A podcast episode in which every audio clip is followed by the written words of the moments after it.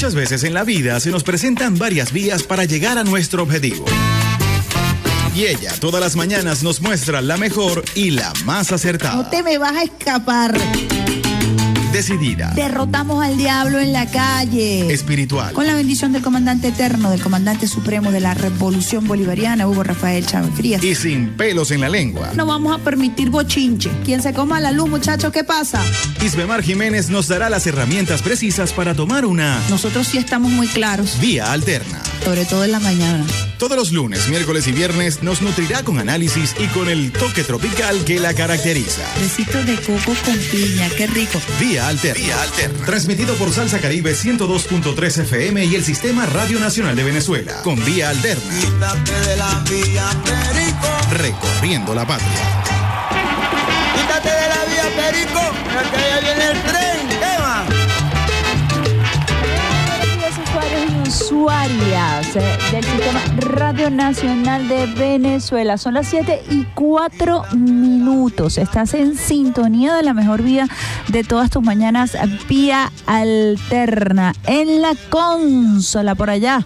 El pulpo Alexander Brazón directamente desde Río Caribe Parmundo. Alexander Brazón nos acompaña a esta hora en esta la mejor vida de todas tus mañanas vía alterna preparando cafecito directamente desde Río Caribe Parmundo, como lo decíamos. ¿Qué vas a desayunar hoy? ¿Qué te gustaría, Alexander Brazón, desayunar hoy así tipo Río Caribe? A ver, a ver, cuéntame. Ah, no, bueno, pero Chorizo con aguacate. Chorizo carupanero. Fuera china. Chorizo carupanero será o de Río Caribe. Chorizo. ah, esa es otra cosa. Ajá. Ah, bueno, después echamos ese cuento de los. Entonces los chorizos no son carupaneros, sino son de Río Caribe, ¿ok? Es un debate por allá. Bueno, preparando ya cafecito con ese toque especial eh, que nos da Alexander Brazón, toque especial que son unos clavitos de especias y otras pócimas más para mantenerse activo el pulpo Alexander Brazón. Nos acompaña también nuestro operador de guardia, Adalberto Simancas. Y en los controles de la multiplataforma Radio Nacional de Venezuela, porque estamos saliendo por YouTube, RNB Noticias. Yo, Michael Martínez. Aplausos. Estamos con Rafaela Romero en nuestra red social X, RNB Informativo y por aquí por TikTok, la gente ya activándose desde bien tempranito. Estamos aquí en Radio Nacional de Venezuela, mira, ve. Estamos aquí en el estudio principal de Radio Nacional de Venezuela a través de nuestra cuenta en TikTok.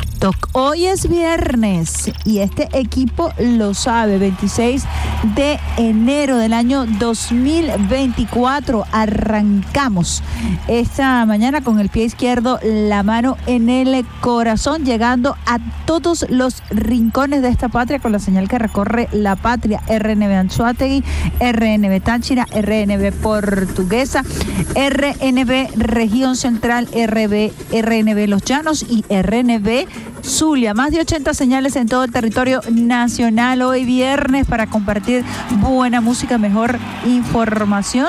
Como siempre, esperando contar con la bendición de Dios, con la bendición del comandante eterno, el comandante supremo de la Revolución Bolivariana, Hugo Rafael Chávez Frías quien nos acompaña todos los días desde el cuartel 4 de febrero con su llamarada eterna, llamarada que es escoltada por la gloriosa Milicia Nacional Bolivariana y por millones de venezolanos y venezolanas quienes todos los días ratificamos nuestro juramento de lealtad. Hablamos de lealtad, hablamos del comandante Eliezer Reinaldo Taiza Castillo, hijo de San Blas Valencia, Estado Carabobo. Ejemplo de lealtad absoluta el comandante Chávez al pueblo, a la constitución de la República Bolivariana de Venezuela. Lealtad absoluta al pueblo como soldado a la gloriosa Fuerza Armada Nacional Bolivariana y esto lo destaco con eh, resaltador así amarillito porque un soldado realmente bolivariano, Eliezer Otaiza, consciente de la importancia de la Fuerza Armada Nacional Bolivariana para la refundación de esta patria, cuando estamos próximos a celebrar los 25 años de esta revolución que ha crecido en dos procesos importantes, el proceso de refundación, nada más y nada menos con el proceso constituyente, la creación de una constitución que fue aprobada por primera vez en referéndum popular el 15 de diciembre del año 1999 y con ese proceso de refundación también un proceso de resistencia y hoy un proceso de renacer con el presidente Nicolás Maduro Moros luego de más de 900 sanciones, bloqueo, persecución, intentos de asesinato. Aquí está este pueblo, este pueblo unido, defendiendo la soberanía y la integridad de nuestro territorio. Transitar por más de dos décadas con el espíritu patriota, con el espíritu de la refundación, con el espíritu y el ideario bolivariano, que es un ideario antiimperialista que nos convoca precisamente a la defensa de nuestro territorio. Ese es el espíritu que nos acompaña día a día aquí en Radio Nacional de Venezuela cuando son las 7 y 9 minutos. Vamos nosotros a revisar, por supuesto, nuestras redes sociales. Aquí les invitamos también a seguir mis redes sociales particulares, personales, Isbe Piso Bolivarian en Instagram, Katira Piso V también en Instagram y Katy Rusia Piso V en la red social X. Muchísima información para compartir con ustedes, usuarios y usuarias del Sistema Radio Nacional de Venezuela el día de hoy. Bueno, hablando de la pelota profesional, yo no sé si aquí hay algún guairista. Ay, ¿qué, qué, quién? Adalberto, ¿de dónde es? De los Leones, ah, estás de luto. ¿Y tú, Alexander Brazón? Más, más de luto todavía. Y por allí yo, Michael, ¿De los gloriosos qué? De los gloriosos leones. bueno, ya a puntico de coronarse los tiburones. Este pareciera ser el año de los tiburones. Ayer se fueron a Barquisimeto y allí ganaron ya este tercer partido, que es un partido ya fundamental y crucial. Continúa la pelota profesional este próximo sábado también allá en Barquisimeto. Y bueno, están a un pasito los tiburones de la Guaira de concretar ese anhelado trono. El triunfo en la final de la temporada profesional de Venezuela rumbo a la Serie del Caribe. ¿Ustedes qué creen? ¿Que este será el año de los tiburones? Pareciera que todo eh, va encaminado hacia allá. Ayer un juego eh, con bastante intensidad, se puso sabrosito en el séptimo inning. Aquí lo estuvimos vacilando con Adalberto y con todo el equipo de Radio Nacional de Venezuela. ¿Cuál fue el resultado final, Adalberto? Cuéntame, pues. Ajá, 7 a 5. Estuvieron así. Un juego con muchísima, con muchísima emoción, como han sido todos los juegos de esta final. Eh, con un comportamiento bastante deportivo en la jornada de ayer, previa jornada eh, que tu, eh, aquí en Caracas, que estuvo bastante caótica. El día de ayer la jornada fluyó a pesar de los momentos de tensión a partir del el séptimo inning. Así que bueno, para quienes son fanáticos de los tiburones de la Guaira, que suene la samba, Alexander Brazón. Ay, Alexander Brazón, si es malo, no tiene samba. Imagínate tú, las sardinas, los escualos, los tiburones que este año van para encima y pareciera que están a punto de coronarse con el triunfo de la pelota profesional en Venezuela. Así arrancamos nuestra mañana cuando son las 7 y 12 minutos. Por aquí nos dice Peter Carrión que, que para encima, ¿será que? Peter Carrión en la musicalización. Saltó la, dice Peter Carrión, o aquí que saltó la talanquera. Yo no había, yo no sabía que Peter Carrión era de los tiburones. Bueno, se saben cosas eh, de pronto. Vamos a nuestra primera pausa musical cuando son las 7 y 12 minutos. En esta la mejor vida de todas tus mañanas, vía alterna. Vamos a estar viendo quiénes se conectaron a través de nuestra red social eh, TikTok y lo vamos a hacer con un temita sabrosito para arrancar esta mañana hermosa. Y las guacamayas, las guacamayas del Sistema Radio Nacional de Venezuela, acompañándonos en esta mañana como lo hacen todas las mañanas con su colorido, con su algarabía. Besitos de coco con piña para todos los niños y niñas que hasta ahora están en sintonía, mami, papi, preparando la merienda, la arepita, el uniforme, esa corredera, esa algarabía de la casa. Para ustedes una lluvia de besitos de coco con piña y este tema, los pies de mi niña saben caramelos, un tema lleno de ternura de nuestro padre cantor Ali Primera.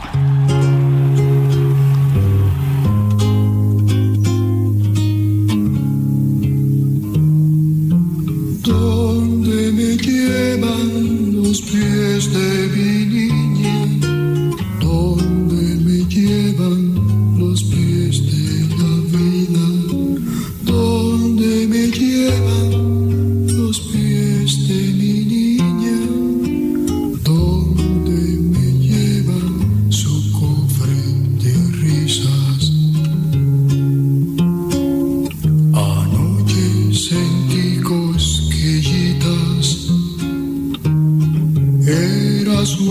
pequeña.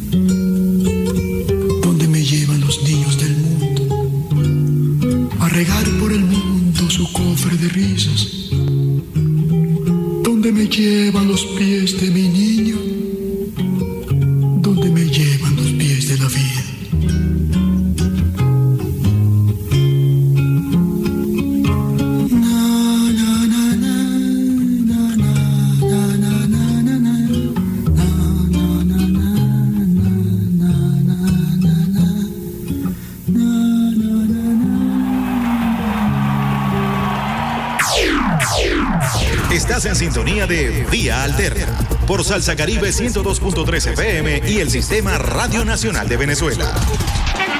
Quítate de la vía, Perico, porque allá viene el tren.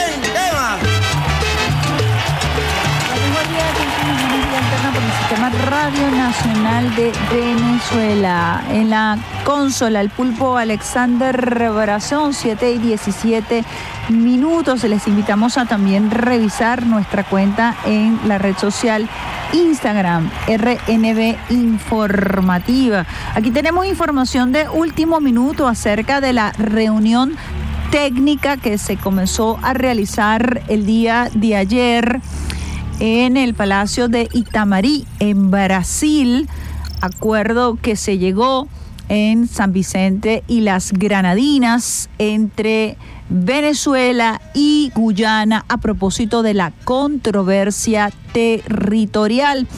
En el acuerdo del aeropuerto de Argiles, un acuerdo de 11 puntos, se sostuvo la importancia de continuar eh, tocando todo el tema técnico.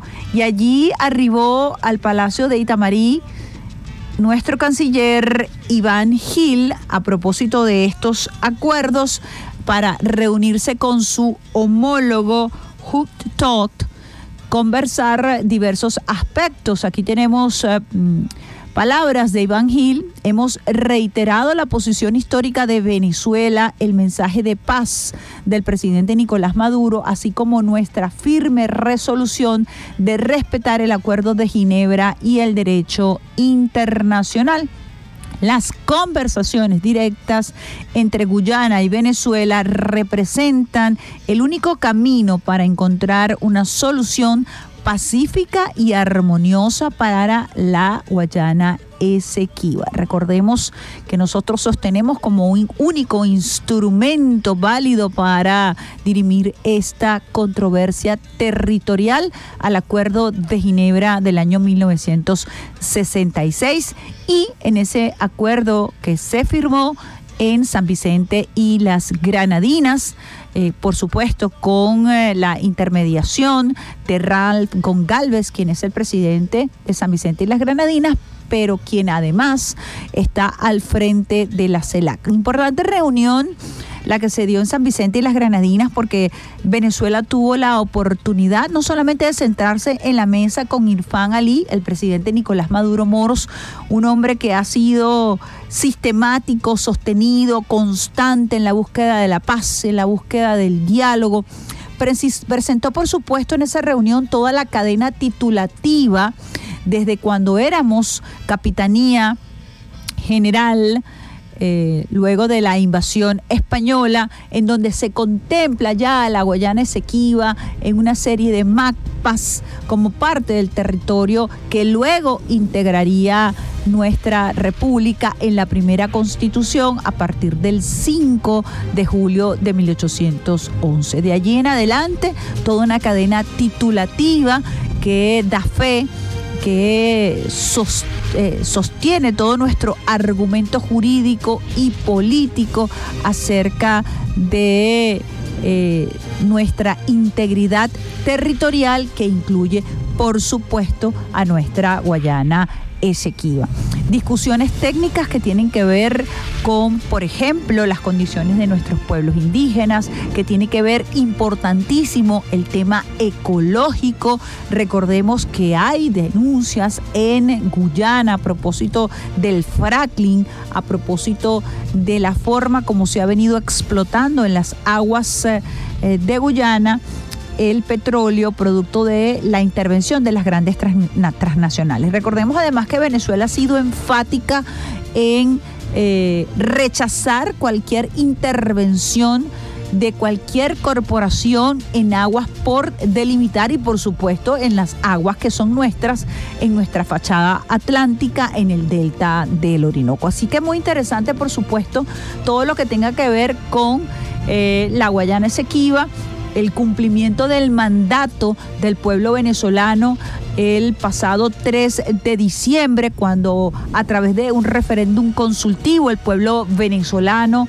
eh, votó en su mayoría más del 90% en las cinco preguntas a favor de reconocer, por ejemplo, el acuerdo de Ginebra como único instrumento para dirimir la controversia territorial, aprobó que se creara en la quinta pregunta emblemática, sustantiva, el acuerdo eh, de Ginebra fue uno de los puntos, pero el quinto punto es precisamente el que tiene que ver con la creación del estado de la Guayana Esequiba. Así que muy importante estas reuniones que se están realizando con nuestro canciller Iván Gil y con el canciller de Guyana Hut En Brasilia. El rol de Brasil ha sido fundamental también para que se logre esta mesa de acuerdos, de entendimiento, quizás la, la génesis, la columna vertebral, la esencia del acuerdo de Ginebra es precisamente el diálogo permanente para dirimir las controversias o la controversia territorial que surge precisamente de un proceso de colonización en este sector eh, que se conoce como Guyana y que eh, estuvo en manos del el imperio británico y que luego eh, pasa a ser un estado independiente y Venezuela allí, cuando haya esa transición, sostiene y mantiene que el acuerdo de Ginebra de 1966 es nuestro único instrumento jurídico para la defensa de la integridad territorial. Así que esta información está en pleno desarrollo y esperamos llevarles a ustedes información de último minuto a propósito de estas reuniones técnicas, de estas comisiones técnicas de ambos países que se están mm, sentan- sentando en esta mesa en Brasil. Decíamos que el rol de la diplomacia, eh, de la conocida diplomacia brasilera, ha sido importante. Celso Amorín estuvo acompañando a la delegación de ambos países en San Vicente de eh, eh, San Vicente y las Granadinas. También el rol hay que decirlo, de Álvaro Leiva, que lastimosamente no estuvo, eh, no ha podido estar en estas reuniones. Recordemos todo este proceso amañado que se le está siguiendo a el canciller Leiva, un hombre de amplísima experiencia en el diálogo, en la discusión, y todos estos procesos eh, que se están orquestando desde Colombia para irle quitando oxígeno a la gobernabilidad del presidente Gustavo Petro.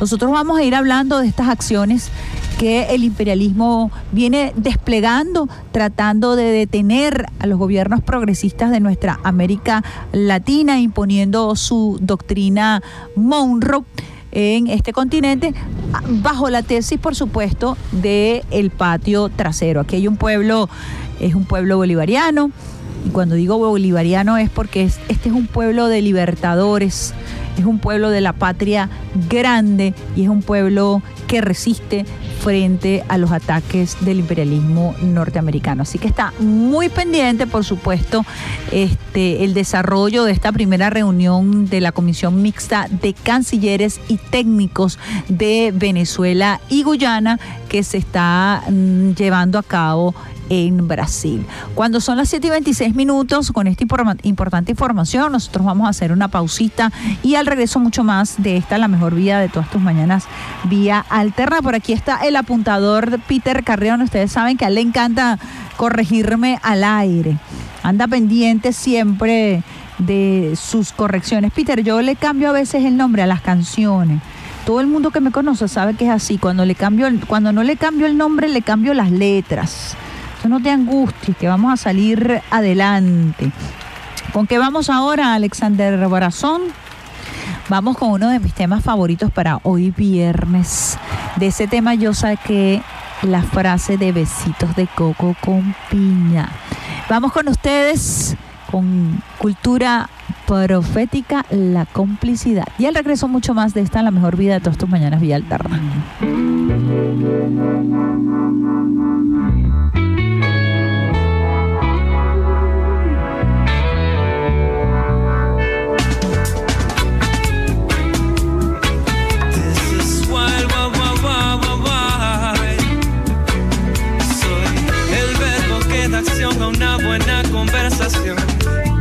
tú me nombras, siente ganas. Soy la nueva alternativa contra contaminación. Y tú eres la energía que me carga. Soy una arboleda que da sombra a tu casa. Un viento suave que te soba la cara. De todos tus sueños negras soy la manifestación. Tú eres esa libertad soñada. Soy la serenidad que lleva la meditación. Ese tan sagrado mantra. Soy ese juguito de parcha que te baja la presión. Y siempre que te subes tú me llamas. Tira la sábana, sal de la cama. Vamos a conquistar toda la casa. De todo lo que tú acostumbras soy contradicción. Creo que eso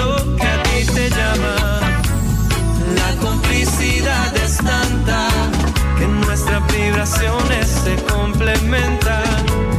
Lo que tienes me hace falta y lo que tengo te hace ser más completa. La afinidad es tanta, miro a tus ojos y ya sé lo que piensas. Te quiero porque eres tantas cositas bellas que me hacen creer que soy la levadura que te hace crecer el corazón la vitamina que me falta soy. Ese rocío que se posa en tu vegetación. Y tú esa tierra fértil que está escasa soy. La blanca arena que alfombra tu playa. Todo el follaje que da vida a tu mapa. De toda idea creativa soy la gestación. Tú eres la utopía deseada. La complicidad es tanta nuestras vibraciones se complementan. Lo que tienes me hace falta y lo que tengo te hace ser más completa. La afinidad es tanta, miro a tus ojos y ya sé lo que piensas. Te quiero porque eres tantas cositas bellas que me hacen sentir muy bien.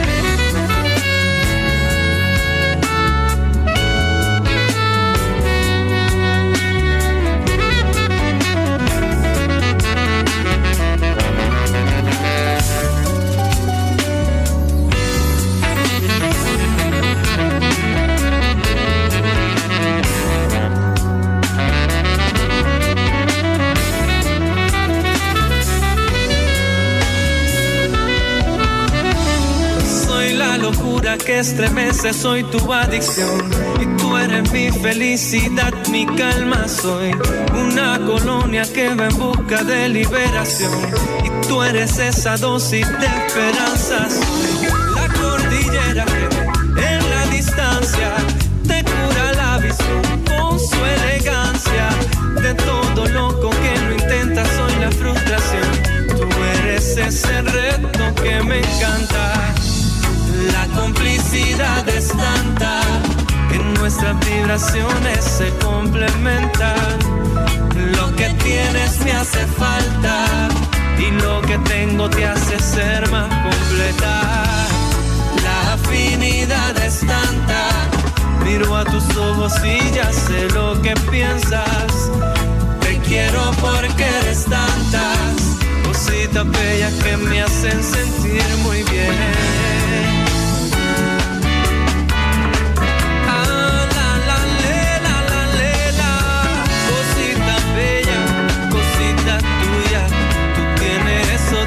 Detallitos que me chulan, mamá. Mamita linda, besito de coco.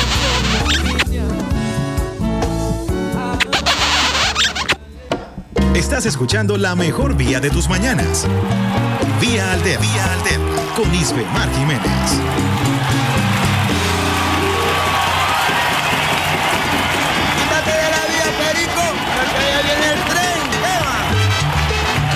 7 y 32 minutos, estás en sintonía de la mejor vida de todas tus mañanas. Vía alterna con el pulpo Alexander Brazón en la consola, Rafaela Romero en la red social X, John Michael Martínez, Gracie Parías en la multiplataforma, el operador de guardia.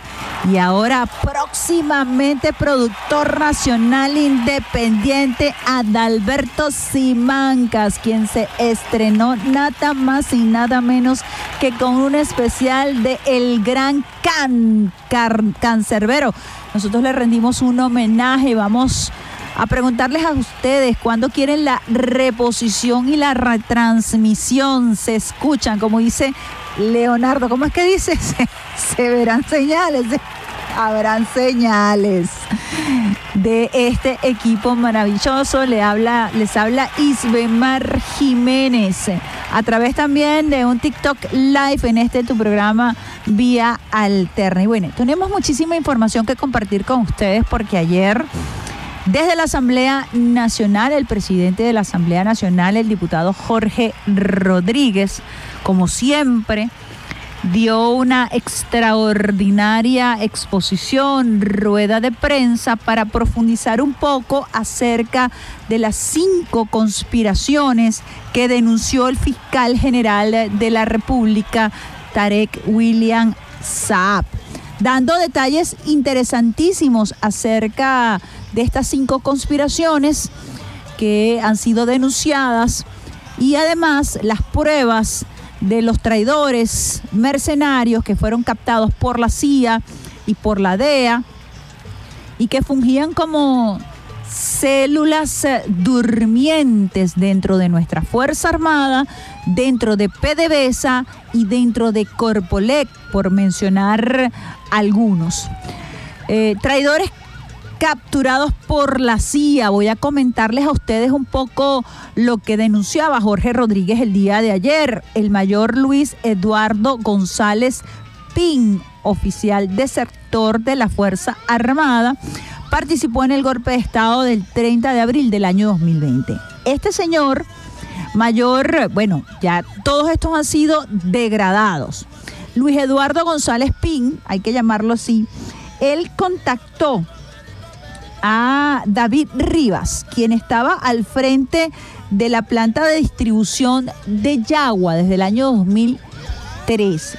Y lo contacta para eh, tratar de involucrarlo en un plan de sabotaje de distribución de combustible. Se lo llevan a Colombia y allí le entregan un manuscrito en donde le explican de manera muy técnica, según narra Rivas, cómo proceder para sabotear la distribución de combustible. Así que cuando usted recuerde todo lo que nosotros hemos atravesado, recuerde a este traidor con nombre y apellido, todos estos eh, exfuncionarios de la Fuerza Armada están detenidos, confesos y convictos. ¿ah? Por aquí podemos ver la ficha, ¿verdad? Para quienes están este, visualizando nuestro TikTok. Este es el personaje, este es el señor Pimbe. Él es desertor. Eh, José Gregorio Montel García, captado por la CIA, encargado de captar a profesionales de la Fuerza Armada Nacional Bolivariana y ejecutar un plan para secuestrar y asesinar al presidente constitucional de la República Bolivariana de Venezuela. Él está detenido. Pin es deceso- está como desertor. El primer teniente José Daniel Mendoza Torres fue captado por José Gregorio Montiel. Su misión era trasladar al grupo de asalto terrorista a la casa presidencial de la Viñeta para ejecutar el plan de secuestrar y asesinar al presidente constitucional de la República Bolivariana de Venezuela y al presidente Nicolás Maduro Moros. Traidores captados por la CIA, tenemos a José Antonio Moreno Escalona, captado por el primer teniente José Gregorio Montiel. Su misión era conducir el tanque de guerra que estaba en la casa presidencial de La Viñeta, donde iban a colocar al presidente constitucional Nicolás Maduro Moros y a el ministro de la Defensa Vladimir Padrino López. Aquí tenemos datos calienticos, nombres y apellidos. Yo, el sargento primera, ex Jonathan José Abache Fuenmayor, captado por eh, quien era el primer teniente José Gregorio Montiel, estaba detenido. Su misión era reclutar 10 hombres para formar un grupo de asalto terrorista que ejecutara el plan de secuestro y asesinato tanto del presidente constitucional como de Vladimir Padrino López. Otro de los detenidos, Audelino Enrique Bermúdez Ortiz, captado por el ex primer teniente José Gregorio Montiel. Su misión era sabotear y explotar los galpones del Consejo Nacional Electoral en filas de Mariche y participar en el rescate de Marín Chaparro en la sede del DIGESIN. Estamos aquí con nombres y apellidos de quienes ya están detenidos, confesos y convictos. Eh, el eh, comandante Yomal Josué Cárdenas, también dado de baja, por supuesto, detenido, captado por Luis Eduardo González Pin, el de sector, el que está en la base de operaciones de Colombia, de la DEA y de la CIA. Su misión, la sustracción y entrega de información a los servicios especiales extranjeros y a la CIA sobre las rutas presidenciales unas perlitas las que estamos compartiendo con ustedes aquí, usuarios y usuarias. José Fortunato Guerrero Rojas, captado por los servicios de inteligencia extranjeros para la sustracción y entrega de información sobre los planes de acción de la DIGESIN. Imagínense este poco de topos, porque así se les llama, metidos en nuestras instituciones, pasando información clave, fundamental y vital para alcanzar sus planes terroristas, magnicidio, sabotaje, con nombre y apellido. Daniel David Rivas Boyer también está detenido, operador eh, del Centro de Distribución de Llenado de Yagua, captado por los servicios especiales ex- extranjeros de Colombia y Estados Unidos para realizar sabotaje a los sistemas de armas de la Fuerza Armada Nacional Bolivariana y al sistema de refinación, distribución y despacho de combustible. Sabotear las válvulas, obstruir las válvulas 30 por 30, initu- ini- inutilizar las válvulas motorizadas, en fin, aquí hay unos aspectos técnicos eh, que él confiesa para los cuales fue captado. Jesús Alberto García Páez, operador también de la planta de Yagua, y ayer el presidente de la Asamblea Nacional mostró el plan de sabotaje, que era la carta a la que se refería este señor Ruiz. Aquí la tenemos, esta es la carta que presentó Jorge Rodríguez. Yo le voy a pasar esto a yo Michael para que pueda tener información ahí, yo Michael, mientras vamos conversando, ¿te parece? Y poder ver los rostros de estos personajes que están en su mayoría detenidos, convictos y confesos. Vamos a escuchar, mientras tanto, mientras yo, yo Michael coloca las láminas ahí en nuestro canal YouTube RNB Noticias, ahí puedes ver la información en caliente. Vamos nosotros a escuchar un audio del presidente de la Asamblea, Jorge Rodríguez Gómez, el día de ayer, a propósito de estas cinco conspiraciones, porque eh, son como el barbarazo. Pretendían arrasar una vez más con todo. El mismo esquema de siempre, terrorista, criminal, contratando mercenarios, eh, contratando eh, o captando arpías dentro de nuestras instituciones para eh, buscar quebrar al gobierno bolivariano, la gobernanza y lo más triste, asesinar personas. El magnicidio siempre como objetivo fundamental de estas acciones terroristas. Vamos a escuchar a Jorge Rodríguez Gómez. No se quedaron con nada en el tintero. Compra de secretos militares. Sabotaje contra el equipamiento militar de Venezuela. Reclutamiento de oficiales para generar situaciones de zozobra y de angustia. Entrega de las rutas diarias del presidente constitucional de la República Bolivariana de Venezuela y un asalto con tanqueta a la residencia presidencial de la Viñeta para secuestrar al presidente y al ministro Padrino. Este señor, así lo confiesa, Heredia Gervasio, le decían, cada vez que publiques algo, son tantos mil dólares. Toma, toma, toma. Y él publicaba. Ya está bueno de que la casta maldita de los apellidos crea que tienen a Dios agarrado por la chiva. Ya yo estoy un poco cansado de que empiecen a decir, como le escuché decir al subsecretario de Estado para Asuntos del Hemisferio Occidental, Brian Nichols, las elecciones libres y justas.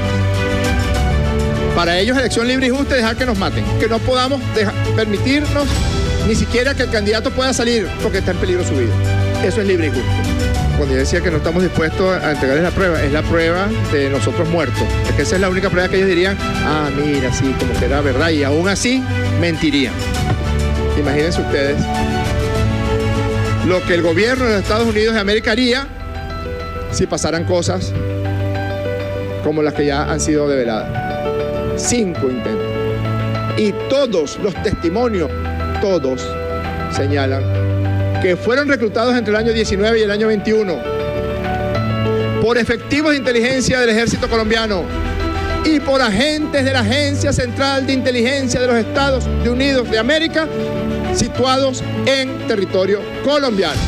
Y en todo esto aparece un general llamado Martínez Macías, que casualidad de las casualidades es el jefe de gira de esta casta maldita del apellido Machado. Todo este proceso que estamos denunciando, que denunció el fiscal el lunes, Diosdado ayer y nosotros hoy, que nos lleva a convocar un debate para tomar decisiones profundas, drásticas de la Asamblea Nacional, porque ya está bueno de actuar contra la paz de la República. No te vistas que no vas. Queda claro. 7 y 43 minutos, escuchábamos eh, de manera muy precisa, muy concreta a Jorge Rodríguez Gómez, presidente de la Asamblea Nacional, quien una vez más presentó al país de manera impecable los nombres y los apellidos de quienes estuvieron involucrados en estos cinco planes criminales para atentar no solamente en contra de la paz, la estabilidad del pueblo venezolano. Fíjense, decía Jorge Rodríguez que mientras estaban firmando o se estaban reuniendo, lo decía él eh, recientemente en su red social eh, X, mientras todo esto estaba ocurriendo, estaba la mesa de negociación a punto de concretar el acuerdo de Barbados. Todas estas acciones criminales comienzan a desplegarse, a desarrollarse de manera vertiginosa precisamente a partir del mes de mayo, quienes están haciendo seguimiento de nuestra transmisión a través de eh, nuestro canal YouTube RNB Noticias, pueden allí ver los nombres de cada uno de los traidores captados por la CIA nombre y apellido y cuáles eran sus funciones dentro de este plan macabro. Y es importante que el país conozca los nombres y que conozca cuál es su nivel de participación en estas conspiraciones. Hay algo que no quiero dejar por fuera, son las 7 y 45 minutos, estás en sintonía de la mejor vida de todas tus mañanas vía alterna, les habla Isbemar Jiménez y es una nota publicada, lo acaba de decir Jorge Rodríguez, que es un detalle que no podemos dejar pasar, muchachos, aquí en prensa. Nosotros tenemos la nota de ABN eh, del día de ayer, porque es muy interesante para aquellos que están aquí en eh, TikTok hablando de eh, La Sayona, eh, general conspirador Martínez Macías fue jefe logístico de las giras de María Corina Machado. Este ex general Martínez Macías trabaja directamente con el equipo de seguridad de María Corina Machado y está hasta los tequeteques, mira, está hasta aquí metido en este plan, en este plan criminal y por eso es muy importante y ha sido muy importante cómo se ha venido brindando información oportuna y veraz al pueblo venezolano, desde las declaraciones que diera el presidente Nicolás Maduro Moros, que recordemos el pasado 5 de enero durante su mensaje anual en la Asamblea Nacional, presentó por primera vez este, estos cinco sucesos él decía que lo tenía como atragantado en la garganta y que sentía la obligación de explicarle al pueblo venezolano eh, todo lo que había sido develado entre mayo y diciembre del año 2023. Recordemos que la última operación, eh, conocida como Brazalete Blanco, eh, fungía o estuvo planificada para un ataque en una brigada en el estado Táchira y buscaba la cabeza del gobernador del estado Táchira, Freddy Bernal. Y de allí en adelante, esta, esta operación Brazalete Blanco, que nada más y nada menos estaba ejecutada o estaba planeada para ser ejecutada el 31 eh, de, entre el 31 de diciembre y el primero de enero. Mientras nosotros aquí, por ejemplo, estábamos eh, con nuestra programación especial. Imagínense ustedes, muchachos, aquí en Radio Nacional de Venezuela, estábamos nosotros en nuestra programación especial en vivo. ¿Quién era el operador ese día? ¿David? No. Era Peter, imagínense. Hubiéramos tenido que nosotros cambiar nuestra dinámica informativa para llevarle al país información acerca de estas acciones criminales. Imagínense el nivel de terror. Por eso que uno habla de acciones terroristas, porque se planifican desde eh, la guerra psicológica hasta la guerra convencional. Y quería compartir con ustedes el casito este de Martías Macías, porque entre tanta información el día de ayer pareciera diluirse, pero hay que decirlo con nombre y apellido para aquellos que nos están siguiendo en, TikTok, que nos están siguiendo en las redes sociales y en nuestro canal YouTube. El presidente de la Asamblea Nacional, Jorge Rodríguez, reveló que el general conspirador Tomás Enrique Martínez Macías era el jefe logístico de las giras por el país que realizó la señora María Corina Machado. Señaló que este militar está involucrado en la trama de cinco conspiraciones que se organizaron en el año 2023 con el propósito de asesinar al presidente Nicolás Maduro Moros, así como al gobernador del estado Táchira, Freddy Bernal, y al ministro para la Defensa, Vladimir Padrino López, entre otros. Cabe referir que Martínez Macías fue expulsado y degradado de la Fuerza Armada Nacional Bolivariana el pasado 23 de enero, junto a otros 32 militares, a esos que vimos allí en las láminas, yo Michael, en un acto que se realizó en el patio de honor del Ministerio de la Defensa en Fuerte Tiuna, Caracas, por estar implicados en acciones criminales terroristas. Perdieron su vida, perdieron su carrera, perdieron el honor por dejarse embaucar, por escuchar los cantos de, de sirena de estos funcionarios de la CIA y de la DEA que constantemente andan por allí buscando captar funcionarios para concretar sus planes criminales. Asimismo, Jorge Rodríguez recordó la obligación de cumplir con lo establecido en el Acuerdo de Barbados, firmado en octubre del año pasado, en el que se indica el compromiso de rechazar cualquier tipo de violencia política contra el Estado venezolano. Yo le voy a entregar al doctor Gerardo Blay todas las pruebas que hasta ahora se han presentado sobre estas conspiraciones y me voy a sentar a esperar cuál va a ser la posición de las ocho personas de la plataforma unitaria que firmaron el acuerdo de Barbados. Porque ahora resulta que la señora María Corina Machado quiere apropiarse del acuerdo de Barbados y menciona el acuerdo de Barbados cuando públicamente ella dijo que no se iba a sentar a hablar porque ella no cree en el diálogo, ella no cree en la paz y su historial político así lo indica y lo demuestra. Primero que María Corina Machado no reconoce al presidente Nicolás Maduro Moros.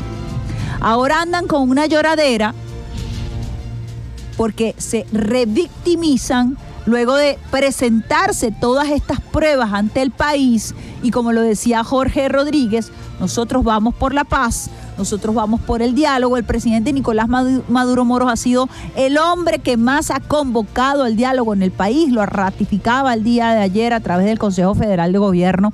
Por allí hay un audio, Gracie, donde decía, sí, vamos por la paz, pero las condiciones para unas elecciones que tanto mientan estos sectores de la oposición tienen que ser precisamente iguales para todos los candidatos. No puede ser que el presidente Nicolás Maduro Moros, de ser candidato, esté amenazado de muerte, se estén preparando conspiraciones, se estén gestando planes de magnicidio.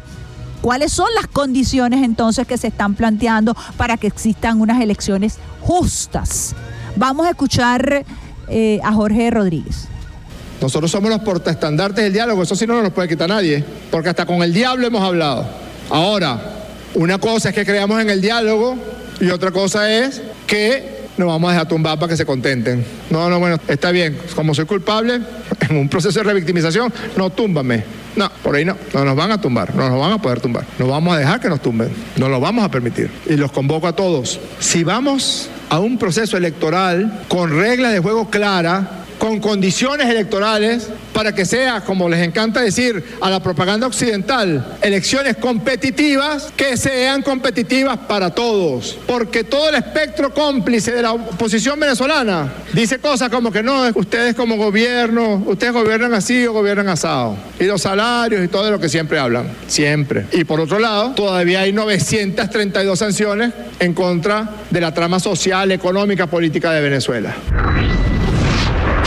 Más clarito imposible, ¿no? 7 y 53 minutos, estás en sintonía de la mejor vida de todas tus mañanas, vía alterna por el Sistema Radio Nacional de Venezuela. Les habla Isbemar Jiménez y estamos haciendo un repaso de lo que fue la extraordinaria intervención el día de ayer del presidente de la Asamblea Nacional, Jorge Rodríguez Gómez, por supuesto, ampliando la información acerca de estas cinco conspiraciones, llevando la información al pueblo venezolano, a los periodistas, para que pudieran, para que puedan o tengan acceso a la información oportuna y veraz. Veremos qué escriben las agencias, cómo aborda el tema CNN. Ayer vimos eh, cómo estaba desplegado ya CNN una vez más en sus planes y su narrativa, como lo decíamos eh, parafraseando a Jorge Rodríguez, en un plan de revictimización, es decir, captan militares, captan funcionarios de PDVSA, captan funcionarios de Corpoelec, planifican un golpe de Estado, hay testimonios, hay militares que han cantado y no precisamente ópera, y vienen estos señores que además se presentan como el liderazgo joven. ¿Qué liderazgo joven puede ser John Goicochea? Quien estuvo al frente de todas las acciones criminales, todos los guarimberos, los que han llamado a asesinar, los que han llamado a sanciones al pueblo venezolano, empezando por la señora eh, María Corina Machado. Y ahora se presenta como angelitos frente al país, hablando de ruta electoral. ¿Cuándo ha creído la señora María Corina Machado en ruta electoral? Ni siquiera han reconocido el Consejo Nacional Electoral, ni siquiera las primarias las hicieron con el Consejo Nacional Electoral. Entonces, ¿qué hacen con el acuerdo de Barbados? Por eso es que Jorge Rodríguez ha sido tan contundente al fijar la postura de Venezuela frente a este acuerdo de Barbados y por eso ratificó el día de ayer la importancia de entregarle estas pruebas a Gerardo Bray y bueno, sentarse a esperar, como dice la canción, a ver pasar al nene, ¿verdad? En función de estas contundentes, contundentes denuncias que se presentaron el día de ayer. Y yo creo que toda esta exposición brillante que acabamos de compartir con ustedes, usuarios, usuarios, mostrándole los rostros de estos exfuncionarios militares, traidores a la patria, no hay nada más terrible. La traición siempre es terrible, pero un militar traidor, cobarde, que no asuma frente al país sus posturas, eh, realmente es eh, vergonzoso. Yo quiero escuchar el audio de Jorge Rodríguez Gómez, el que se ha viralizado en las redes sociales que dice las dos perlitas. Las dos perlitas que le dejo ahí donde dice, no vas, no te vistas que no vas. ¿Saben cuál es, muchachos?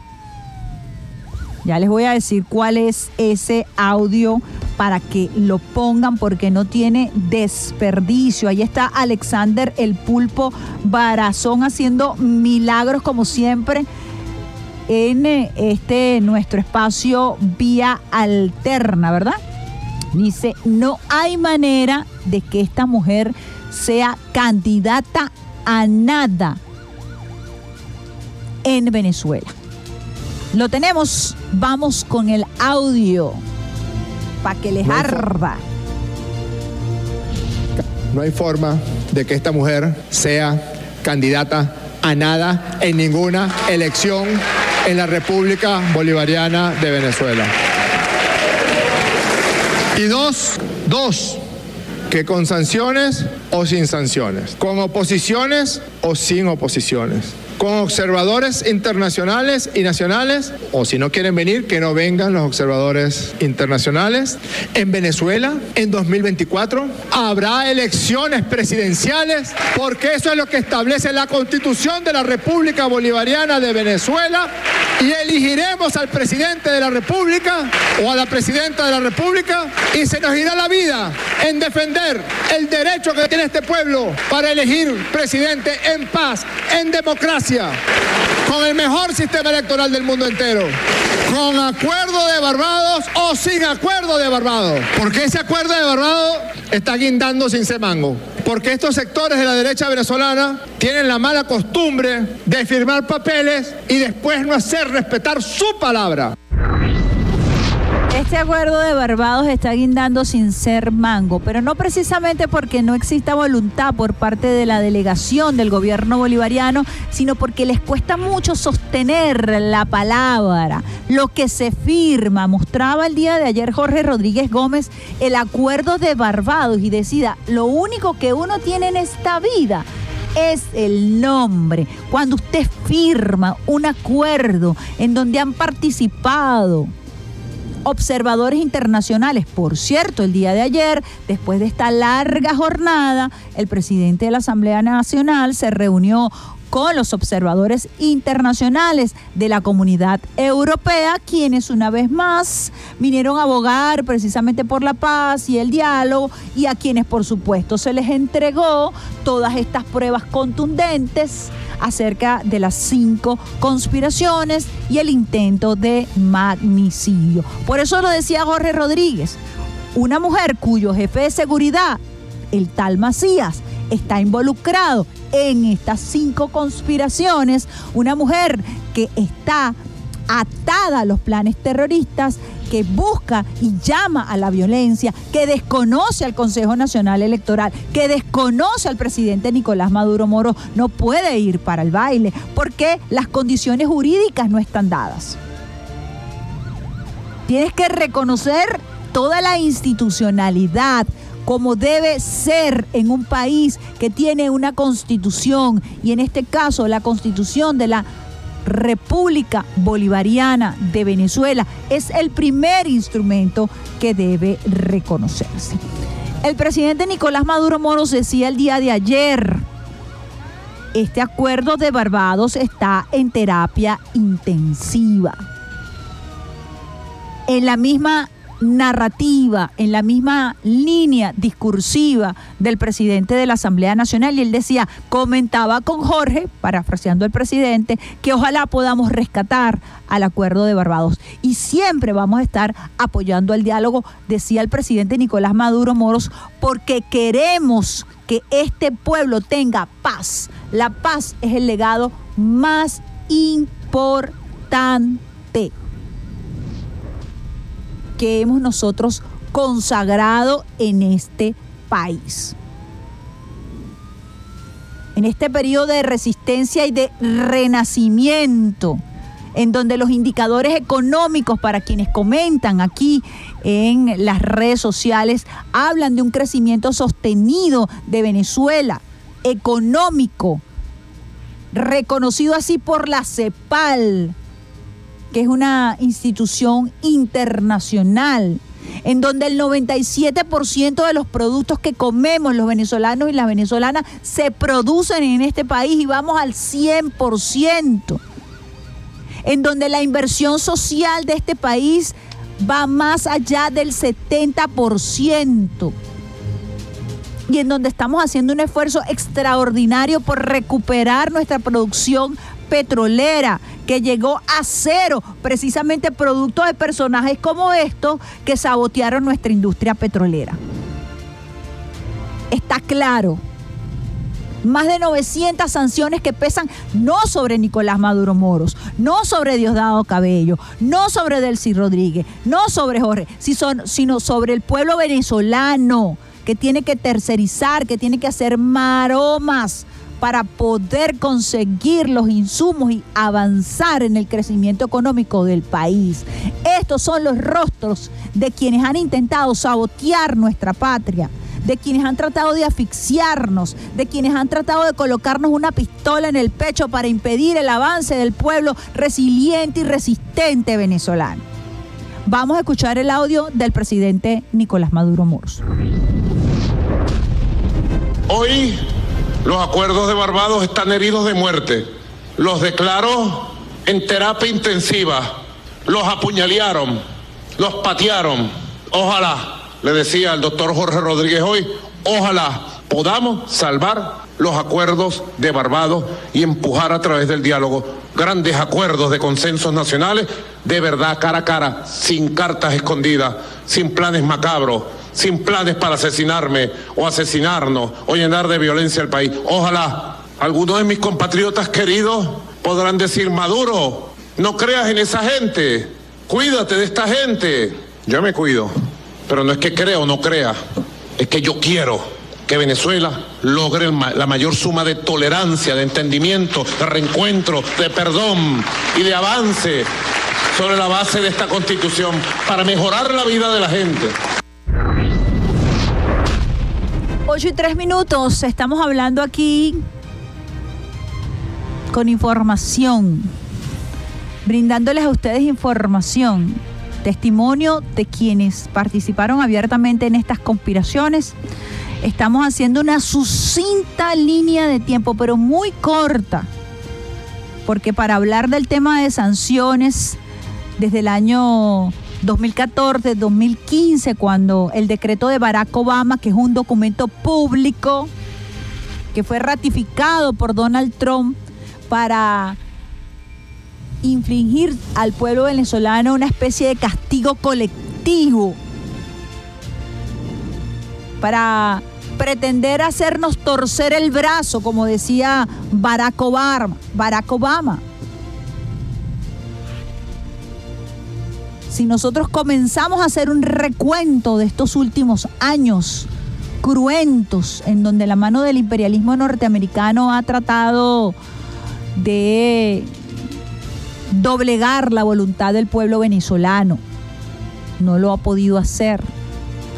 Y más allá de aquellos haters que podamos nosotros tener en las redes sociales, hay que ver cómo se bate el cobre en la calle con el pueblo, con un gobierno que ha buscado todos los mecanismos para que podamos nosotros alcanzar la mayor suma de felicidad posible. Estamos en eso, estamos batallando y continuaremos batallando, como lo ha dicho el presidente Nicolás Maduro Moros, como lo ha dicho el presidente de la Asamblea Nacional y como lo ha dicho el pueblo venezolano, que ha sido el protagonista fundamental de la resistencia y de la resiliencia y de la, y de la preservación de la integridad de nuestro territorio. 8 y 5 minutos, equipo, Alexander Brazón, ha llegado la hora de invitar, de traer a la cabina, luego del tema musical, a nuestro invitado. Vamos con la musiquita que ha escogido, que tenemos en producción. Y nada más y nada menos que los vamos a dejar con un clásico. Escuchen bien, un clásico. Tito Rodríguez, avísale a mi contrario que aquí estoy yo, dando la cara, como siempre, en Revolución.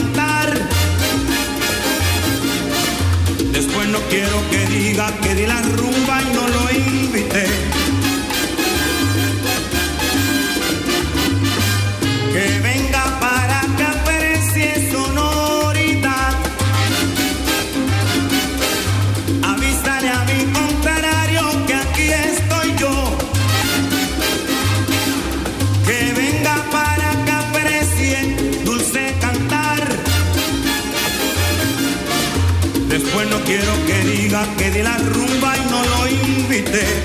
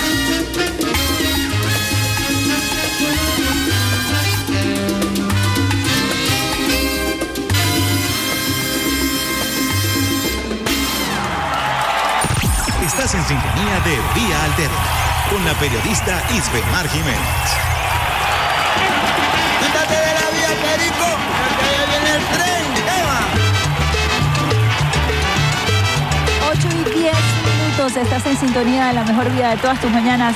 Vía alterna por el Sistema Radio Nacional de Venezuela, el pulpo Alexander Brazón en la consola y quien les habla hasta ahora, Isbemar Jiménez. Y ha llegado la hora de nuestra entrevista con Marilyn de Luca. Ella es una amiga de la casa. Muy querida por nuestro equipo del Sistema Radio Nacional de Venezuela, presidenta del Instituto Nacional de Nutrición, viene acompañada de su equipo, que también es un equipo de la casa. Aquí tenemos eh, espacios para compartir eh, sobre todo lo que tiene que ver con la soberanía alimentaria, las esa es esta de cómo es soberano, sabroso Sano y seguro. y seguro. Bienvenida Marilyn de Luca a esta tu casa Radio Nacional de Venezuela. Estamos saliendo por RNB Noticias en YouTube. Estamos transmitiendo en vivo a través de TikTok Radio Nacional de Venezuela, RNB Informativa. Estamos también en la red social X allí en vivo, Marilyn. Así que es la oportunidad para conversar con nuestro pueblo venezolano acerca de todos estos avances que han sido muy importantes en materia de alimentación, de nutrición, como lo dijera el presidente Nicolás Maduro Moros el pasado 5 de enero en la Asamblea Nacional y así lo ratificara también el ministro de Alimentación, nuestro querido general Tellerías. Bueno, sí, gracias Isbemar por las hermosas palabras en nuestro recibimiento. Un saludo y un abrazo de feliz año, porque todavía estamos en la onda de dar Mientras feliz año, en ¿verdad? Venezuela, mientras sea enero, uno se da el feliz año. Sí, por eso. Feliz año Venezuela. Un abrazo a cada uno de los venezolanos y las venezolanas que se conectan con Isbemar y con este medio constantemente, constantemente, que es muy importante porque es un medio de la verdad. Eh, mi cariño para todo el equipo de- de- del sistema de Radio Nacional de Venezuela.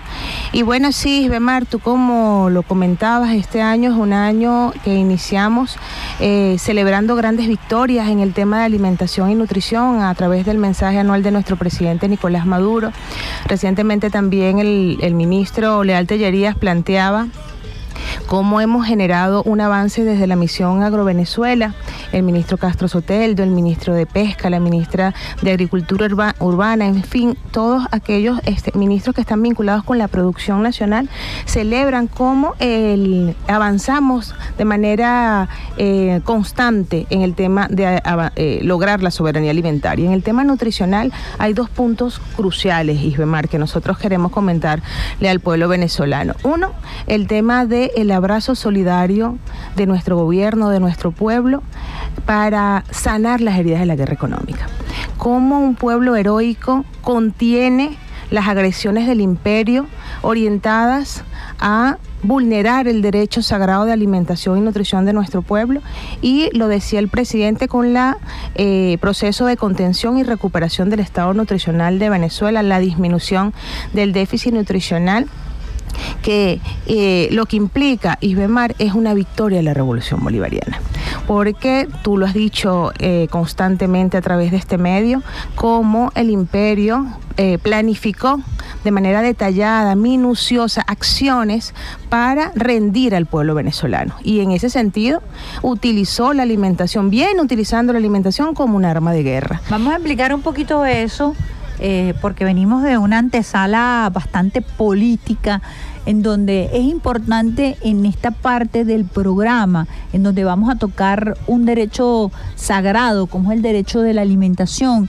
Y muy bien explicaba Marilyn eh, el esfuerzo que se ha hecho para curar estas heridas que todavía existen eh, y que son importantes porque estamos hablando de una visión de castigo colectivo que se intentó implantar a través de las sanciones. Hablabas tú del déficit nutricional y cómo hemos venido nosotros enfrentando esto. Me gustaría aterrizar porque es muy importante eh, que podamos dar cifras, que podamos comentar eh, cómo hemos ido avanzando en un tema tan delicado, tan doloroso para el pueblo venezolano, porque hay que decirlo así. Por doloroso, no menos reivindicativo, porque tenemos que hablar precisamente de la resistencia y de la resiliencia de este pueblo. Sí, efectivamente, Isbemar, como tú lo decías, es una larga historia. Es una larga historia porque la llegada de nuestro comandante presidente y el avance de la revolución eh, plas- plasma en nuestra Carta Magna la alimentación como derecho. De ahí empieza De ahí el ataque. todo. De ahí empieza el ataque contra ese proceso de una política de seguridad y soberanía alimentaria, que desde el 99 empezamos a ver grandes avances en disminuir esa brecha de inequidad que generaba un proceso de déficit nutricional en el pueblo venezolano. Eh, en ese momento, el presidente Chávez inicia la construcción del sistema poderoso de alimentación que hoy tenemos en el país, que sin él, No Sin hubiese sido bases. posible no hubiese sido posible avanzar en la contención de la agresión del imperio en el tema alimentario y nutricional. Luego, recuerda que nosotros tenemos como, como sello de victoria reconocimientos internacionales. En el 2015, la FAO, que es la. Organización para la Alimentación y la, la Agricultura del Sistema Alimentario, reconoce a Venezuela como uno de los países que más había avanzado en lo que llamaron los objetivos de desarrollo del milenio en la reducción del hambre. ¿Qué significó eso, Isbemar? Que el modelo implementado por la Revolución Bolivariana era exitoso. Ese modelo que quisieron boicotear, que eh, atacaron en todo momento, había sido demostrado en el mundo, sin que quedara duda que era un modelo exitoso. Y ahí empieza en el 2015 a generar las acciones que todos conocemos. Las acciones criminales, que hay que decirlo así, porque eh, atacar la, el alimento del pueblo, atacar la salud del pueblo, no es otra cosa sino una acción criminal. Así es. Y vemos en el, el decreto de Obama, que tú mencionabas recientemente, en el 2016 el presidente crea los CLAP como la estructura que complementa el sistema que ya había dejado como legado el comandante Que es una política de guerra, hay que decirlo así. Fíjense, las sanciones son, eh, si lo visualizamos desde el punto de vista de la guerra convencional, bombas que caen sobre nuestro pueblo.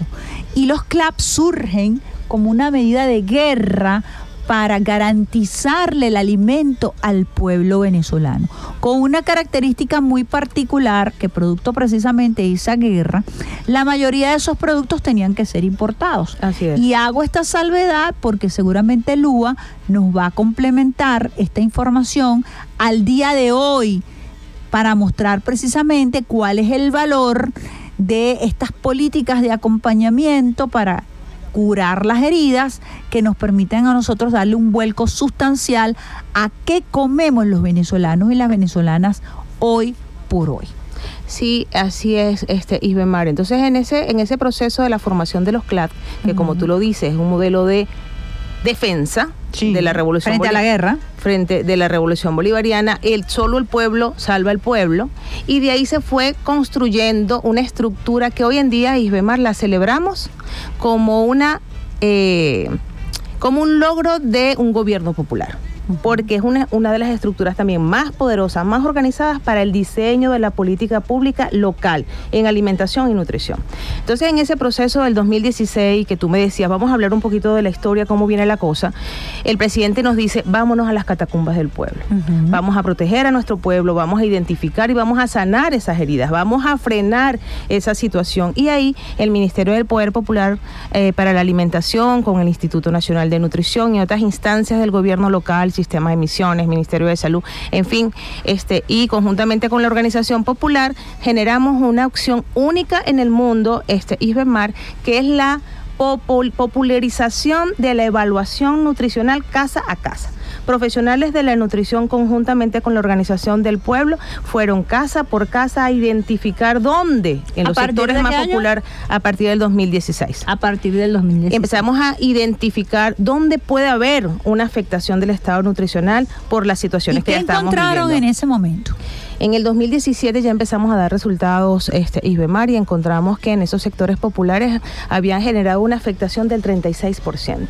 Una- ¿36% de? de déficit nutricional. Es decir, esas personas que identificábamos que además cabe mencionar que la protección es al más vulnerable, eh, Isbemar. Claro. Los niños, las niñas, las embarazadas, eh, las mujeres que amamantan, los adultos y las adultas mayores. Bueno, la herida ahí había generado una magnitud de ese 36%. Importante. Importante. Importante. Una vez que se tiene el diagnóstico, Iniciamos un proceso de atención y registro, entra en el sistema de CLAP, pero con una eh, entrega de complementos alimentarios con, con, la, Con la- un los tratamiento- con los requerimientos que, que, que se puedan necesitar, vitaminas, minerales, proteínas, para iniciar un proceso y un protocolo de recuperación. Que quiero hacer la salvedad aquí importante, Isbemar, en este, en este eh, eh, comentario. esta contextualización. Exactamente, que fuimos dejando otro logro fundamental que es la plataforma de identificación y acompañamiento en el tema nutricional, que son lo que hoy en día llamamos dentro de la estructura comunitaria enlaces nutricionales. Es decir, que hubo un saldo organizativo desde el conocimiento a través de eso que nos decía el presidente eh, Chávez, la transferencia de conocimientos y herramientas al poder popular. Entonces, ese proceso eh, satisfactoriamente ya en el 2022 empezamos a dar muestras de eh, una reducción importante. Isbemar llegamos a un 11%. En el 2000... Perdón, 21, 11%. En el Del 2000 36, del 36. al 11%, que es importante estas cifras, producto precisamente de una política sostenida de acompañamiento y de evaluación a las heridas de guerra, como bien lo decía. Así es, así es. Y eh, celebramos este, en el 2022, presentamos un dato muy importante, una reducción de 7.7% Isbemar. Eh, y en Hay ese que momento, hacer más, estamos claros, pero fíjense, del 36 pasamos al 11 y de, o- del 11 pasamos al 7.6. al 7.7%. En ese momento el presidente Nicolás Maduro plantea en el mensaje anual este eh, enfocarse en acciones para seguir esa reducción con una meta de erradicación del déficit nutricional en Venezuela para el 2025 y eh, inicia el mensaje anual eh, este año mostrando un déficit nutricional en 6.5, de 7.7 a 6.5. Pareciera poco, Isbemar, pero cuando vamos cerrando las brechas Claro. y cuando la estadística se va haciendo más pequeña, eh, eh, se hace quizás más difícil generar cambios tan grandes como hemos visto en esa evol- evolución desde el 2017. Implica en este momento acciones focalizadas, dónde está el problema, cuál es, este, es la, la- la- la política eh, que corresponde en este momento para en el 2025 poder empezar a ver un déficit nutricional en 5 o menos de 5%. Fíjate lo Esa es la meta. que tiene que son hay variables que se vinculan al tema nutricional. Estamos hablando no solamente del déficit calórico o de la posibilidad que puedas ingerir las calorías necesarias eh, como está establecido, que es entre 1800 y 2000 calorías. 2200. 2.200 calorías al día, que logramos en, en- en- en el momento de la aplicación de estas políticas con, con el comandante Chávez y que vamos encaminadas a retomar. Pero eso tiene que ver con la talla de los niños. Eso tiene que ver con la atención en los niños en las escuelas por mencionar uno de los sectores vulnerables. Es decir, que vamos trabajando de la mano varias políticas públicas de manera mancomunada y allí el esfuerzo que mencionaba Lua de trabajar en colectivo para lograr la mayor suma de felicidad posible, ¿no? Así es, este Isbemar. Ahí con este con esta disminución del 6.5% se generan acciones como te dijo eh, focalizadas que incorporan otras instituciones. Porque como tú muy bien lo dices no es nada más el tema de los alimentos. También tiene que ver un tema este sanitario un tema ambiental un tema educativo e inclusive situaciones muy inherentes a la persona casos particulares como una enfermedad que eh, Requiere un tratamiento el que afecta nutricional al estado nutricional porque no es nada más por el tema de la privación de alimentación, sino un tema carencial desde el punto de vista de una enfermedad que pueda tener la persona. Pero importante mencionar esto, este Isbemar, que va conjuntamente, estoy aquí buscando la lámina para mostrarte la curva, pero bueno, no, la- no la logro No, conseguir. búscala con calma, no se preocupe. porque lo que te quería mostrar, Isbemar, es la tendencia a la disminución. Si quieres lo traes para acá para que lo puedas ver Ahí con Lua- calma por ahí está. Lua y Lua me ayuda. Ven, Este, no hay problema, aquí, estamos en vivo y la conseguí. Ah, ya la conseguí. Mira, aquí está, está la minita. Como también nos están transmitiendo Sí, por por, las redes, aquí se puede ver. Fíjense, va a ver para acá. Ahí, Ajá. ahí está, ajá, ahí. Ah, ayúdame ahí, mamá, no A sé si ver. es la izquierda o la derecha. Ajá, Ahí, ajá. Entonces, fíjense cómo esas barras, mm, estoy mostrando aquí para los que nos están oyendo, cómo este, disminuyen en un gráfico unas barras que, eh, como hablamos del inicio del impacto de esa agresión contra el derecho a la alimentación y cómo las acciones del gobierno bolivariano con el poder popular contuvieron y redujeron de manera importante. En un país bloqueado además Isbemar hay que plantear el contexto de donde estamos. Así es. esto es algo este inédito en Más el de mundo. 900 sanciones que implica, lo decía el presidente, la dificultad que tenemos para el transporte de alimentos, para el transporte de insumos, en fin, eh, situaciones que además nos han obligado a la soberanía alimentaria. Pues. exacto eh, importante lo que te Vamos a ver decía aquí está esta lámina Ajá. que nos mostrabas para aquí para la gente que está también en, en, en TikTok. Fíjense aquí como ella va mostrando, dice estado nutricional. Vamos a buscar aquí la estado nutri- nu- nutricional, prevalencia del déficit nutricional a nivel comunitario desde los años 2017 al 2023. Y fíjense que aquí ella hablaba del 35.6% y cómo para el año 2023 llegamos al 6.5. Aquí se ve claramente, ¿ven? Eh, cómo hemos ido enfrentando esta situación del déficit eh, nutricional, como lo plantea y, y ahí. Marilyn Ay, Lua es Marilyn. Mari, Pasa que estamos tiene- con- tienes a Lu enfrente por te- eso es. estamos con Marilyn de Luca, presidenta del Instituto Nacional de Nutrición. Ay, per- Mira, perdonen. Isbemar, entonces fíjate lo que tú decías Ajá. tendencia a la disminución de una agresión De la agresión no del impacto de la agresión ok. Por otro lado, lo que tú mencionabas, este, otras eh, gráficas que nos permiten ver la recuperación, que son factores en crecimiento económico, el crecimiento vinculado a la producción de alimentos y tú mencionabas las calorías. Eso es otro indicador. El instituto trabaja con indicadores IBEMAR porque una de nuestras de nuestra misión es mostrar evidencia científica y técnica de procesos este, económicos, sociales y alimentarios en el país. Y esos son dos indicadores muy importantes. ¿Cómo te afecta la política alimentaria en el estado nutricional y la otra cómo aumentan las calorías disponibles en los, en los alimentos que tiene el país, que eso refleja la voluntad política que haya seguridad alimentaria para el pueblo. Entonces hay unas gráficas bien bonitas eh, que se puede ver el impacto, bajamos las calorías. ¿Qué significa eso? Todo el proceso de desabastecimiento, todo lo que fue el secuestro de los alimentos, el bachaqueo, venimos de ese proceso de un desabastecimiento inducido, Isbemar, y eso afecta la situación nutricional los implican los términos alimentos. importantes porque el lenguaje y la palabra tiene poder. O sea, es un desabastecimiento inducido por el cual atravesamos a lo que tenemos hoy, que es eh, un 97% de la producción de nuestra ingesta alimentaria que se da en el país. Cuando hablamos de soberanía alimentaria es importante también esa cifra que nos da el Ministerio de Agricultura y Tierras. Así, fíjate, tú mencionabas un el tema de las calorías, Sí, claro. Este, nosotros como revolución logramos, eh, tomamos unas calorías en 2117 en el 89 Ujú. y recibimos un reconocimiento internacional con una eh, calorías en 3123. Fíjate la pasados de calorías. Sí, va la diferencia. Sin embargo, la acotación ahí, ¿cuál puede ser, Isbemar?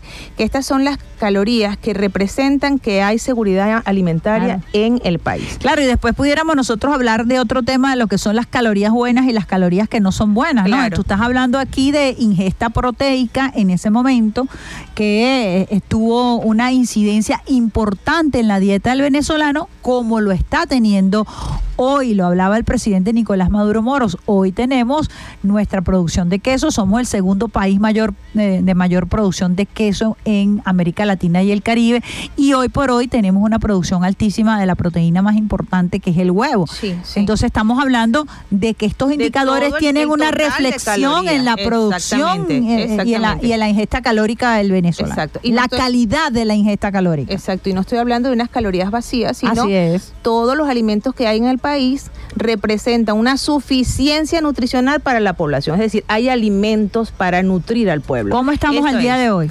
Y eh, como efecto de la guerra, eh, Isbemar bajó a 2.378. Ujú. Con el proceso de recuperación económica estamos por encima de las 2.800 calorías. Es un incremento importante. Importantísimo. Estamos por encima de las 2.800 calorías. y FAO recomienda para que un país tenga avances en la política de seguridad alimentaria 2.700 calorías. ¿Qué quiero decir con esto? estamos en promedio Que hay- que perfectamente. estamos en un promedio de que la política alimentaria tiene alimentos que nutren a la población. Esa es la interpretación que podemos dar ese dato, porque no lo podemos ver como las calorías para una persona, Claro, sino no por- como el no resultado cápita, sino exacto, como el resultado de los alimentos que existen en el país que garantiza la satisfacción nutricional de la población, porque ahí tú tienes, como decías, tú tienes el grupo de lácteos, tienes el grupo de carnes, tienes el grupo de vegetales y frutas, tienes el grupo de cereales, o sea, todo está sumado allí en función de las calorías.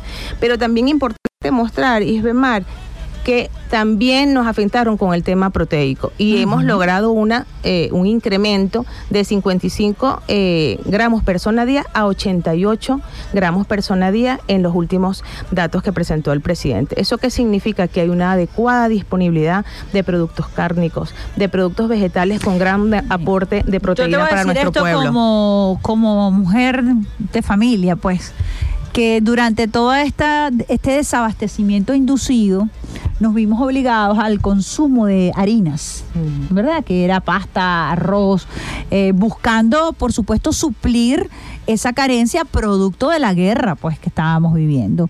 Y hemos visto una transformación producto de las ferias del campo soberano, producto de todo el esfuerzo que se ha hecho a través del Ministerio de Pesca, producto de toda esta política alimentaria de llevarle proteína. La vicepresidenta ejecutiva ha sido muy contundente en este tema y lo hemos nosotros visto en nuestras propias comunidades cómo la proteína está llegando al pueblo para precisamente hablar de esas calorías sanas. Yo quisiera que me hablaras un poquito de esto, que eres especialista. Vamos a aprovechar que está aquí Marilyn de Luca, que es especialista en este tema nutricional, porque mm, es importante desgranar estos temas y llevarlo a la cotidianidad, ¿no? Cómo, cómo nuestro plato volvió a convertirse en un plato equilibrado. Así es. Fíjate, Isbemar, en esa, en ese montonón de calorías que te mencioné que están por encima de las mil- 2800, hay un incremento de consumo de alimentos saludables, muy importante. Eso es muy El importante. presidente mencionaba, Isbemar, que logramos ser 100% soberanos en una gran cantidad de frutas. Hay 22 alimentos que representan frutas, hortalizas, raíces, tubérculos, musáceas como el plátano, el cambur, que han aumentado la producción y que ha aumentado el consumo. ¿Qué significa eso, Isbemar? Más nutrientes, más alimentos de calidad para el pueblo. Porque lo que tú decías, hay un tema y por ahí surge entonces la política, ya vinculándome a otra cosa, la política actual 2024 de una alimenta, la- el modelo de alimentación de la Revolución Bolivariana, que es el modelo 4S.